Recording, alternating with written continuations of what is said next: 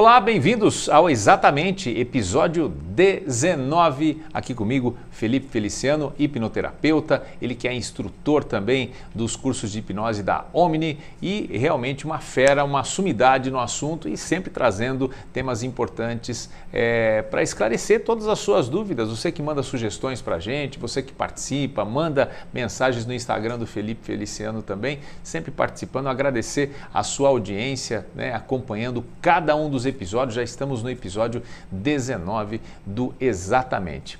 Felipe, prazer estar aqui com você de novo, né? E claro, é sempre uma alegria porque a gente vem trazendo uma série de temas legais, bacanas e um tema que a gente não pode fugir é essa questão de muitas pessoas ainda confundirem essa coisa. A hipnose, a hipnoterapia substitui outras, outros tratamentos clínicos, médicos, é, é, é, vai, vai, substituir o tratamento psicológico, ou, ou, a, minha, a minha sessão como eu psicanalista. Como é que é isso daí? Como é o que, que, a gente pode passar? Ela é, uma, ela é uma terapia complementar, não é isso? Ela não Sem substitui dúvida. nenhuma outra. Sem dúvida.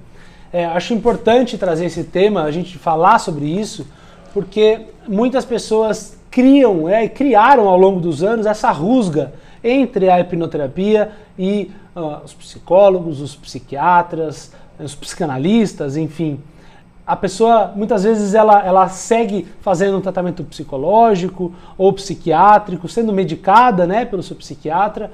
Isso nada impede dela vir para fazer um processo de hipnoterapia, acessar as questões que incomodam ela, né, que foram às vezes causadas lá uhum. pela infância, uh, por traumas e fatos lá da infância, e ressignificar tudo isso limpando essas questões subconscientes, sem dúvida ela vai estar muito mais propensa a evoluir no seu tratamento psicológico ou a ter melhores respostas e um tratamento mais curto com o seu tratamento psiquiátrico, por exemplo, né? E é uma coisa feliz, né, que eu sempre recebo e cada vez mais psicólogos fazem a formação de hipnoterapia, psiquiatras, neurocirurgiões, enfim, eh, das, das diversas áreas da medicina vem fazer a formação, entender como funciona essa terapia alternativa e associar ela aos seus processos de terapia já utilizados.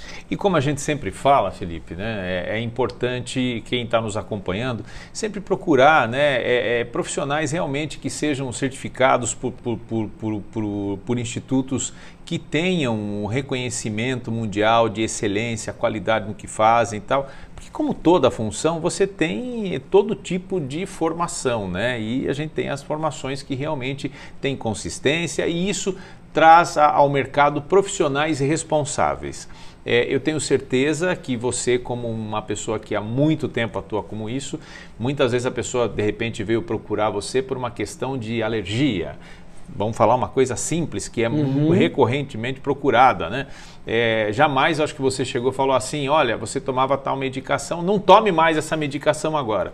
Quem fala se você toma ou não toma medicação é o seu médico. Sem dúvida. Você está ajudando no processo para ela se libertar daquela situação. Isso é muito de responsabilidade do profissional, não é? Sem Felipe? dúvida. É ótimo você tocar nesse ponto, né, Walter? Uh, a hipnose como uma terapia alternativa, a hipnose é, é tratada como uma terapia alternativa e é aceita pela medicina, é aceita pela psicologia, então ela é aceita por todas essas frentes. Mas a hipnose ela não tem um conselho que a rege, né? Não existe um órgão que tutela quem é apto a praticar a hipnoterapia e quem não é.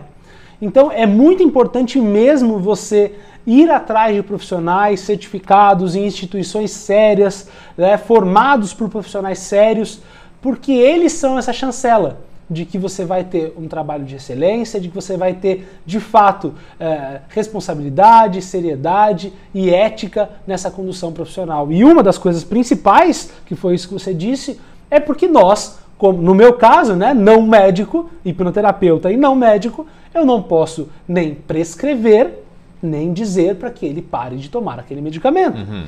A gente sabe na prática que quando você trata o sintoma, a causa, né, o sintoma tende a desaparecer.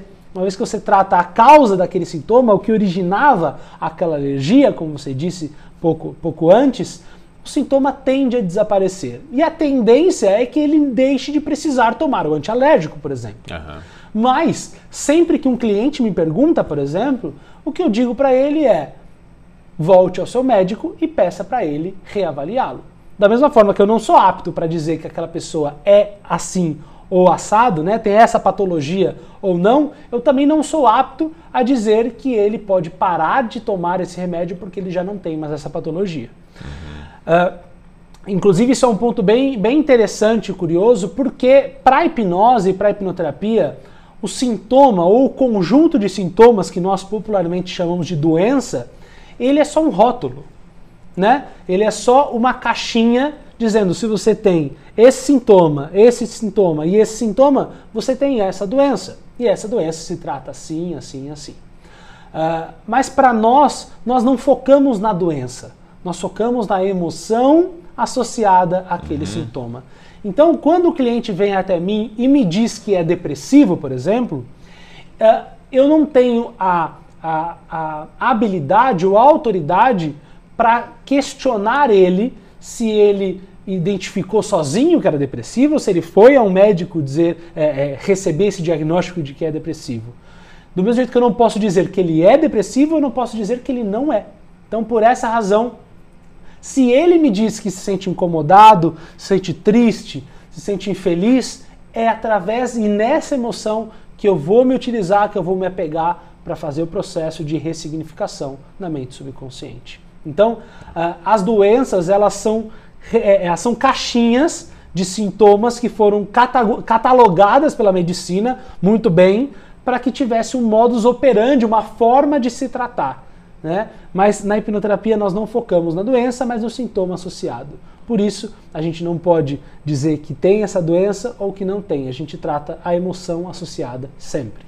E eu estou dizendo isso porque tem é, a procura pela hipnoterapia vem aumentando, né? até porque muitas pessoas obtendo resultados extremamente positivos, conseguindo se libertar não só de traumas, mas de problemas que estão levando elas muitas vezes a consumir é, é, é, determinados medicamentos ou seguir alguns tratamentos muito demorados tal e ela como auxiliar, né, deixar muito claro isso, porque são vários os pedidos para as mais diversas. A gente falou aqui de, de, de, um, de um ponto só, uhum. que é, é, o processo alérgico, né? Mas tem outros pontos. E é muito importante, né, Felipe, deixar e deixar cada vez mais claro isso.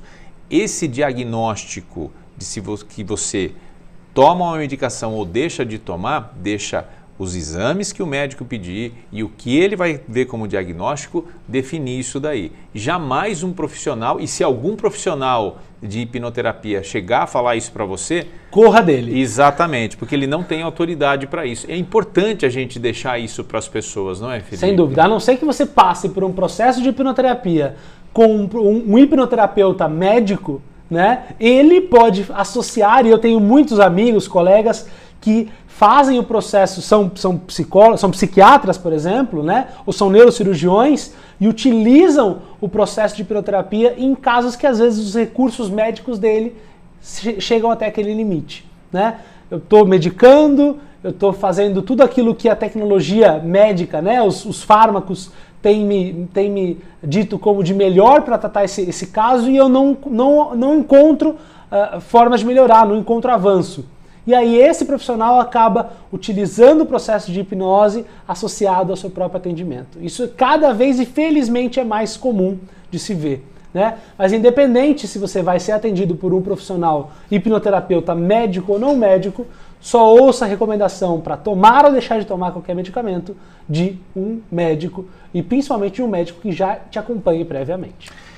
Felipe, gostaria de fazer mais alguma observação em relação à, à, à, hipnoterapia, como essa questão do tratamento alternativo e para as pessoas realmente respeitarem né, e, e, mostrar o respeito que os profissionais é, de hipnoterapia têm por todas as outras, as outras especialidades e que a ideia não é que nenhum avance o limite do outro. Sem dúvida. Se tem alguns recados que são importantes para esse, esse episódio do podcast é, primeiro de tudo, procure um profissional certificado, qualificado em uma boa instituição de ensino de hipnoterapia, porque ele é a chancela, ele é o conselho né, daquela, daquela, daquela atividade profissional. É, e sempre entenda que, sim, uma vez que você faz o processo, você deixa de, pode deixar de ter o sintoma e deixar de precisar daquele medicamento, mas quem pode dizer isso é sempre o seu médico. Dado o recado para você, então, preste atenção quem é que você procura, tá bom? Recado aqui do Felipe Feliciano, do podcast Exatamente, que está aqui justamente para esclarecer todas essas dúvidas. E se você ficou com alguma dúvida ainda, já sabe, né? O caminho, manda aqui mensagem nos comentários ou no Instagram, arroba Felipe Feliciano. E até a nossa próxima edição, né, Felipe? É isso aí, até o próximo episódio do podcast Exatamente. Vamos aproveitar e mandar um abraço pro Rômulo também? Vamos? Opa, um abraço para o Rômulo que está sempre editando os nossos vídeos e fazendo um trabalho de ótima qualidade. Você está vendo aí esse podcast editado com qualidade excelente, é porque tem um profissional também por trás que edita esses podcasts, vai lá e monta todas essas cenas aí para você receber esse conteúdo de grande valia. Valeu, gente. Até a próxima. De abraço, tchau, tchau.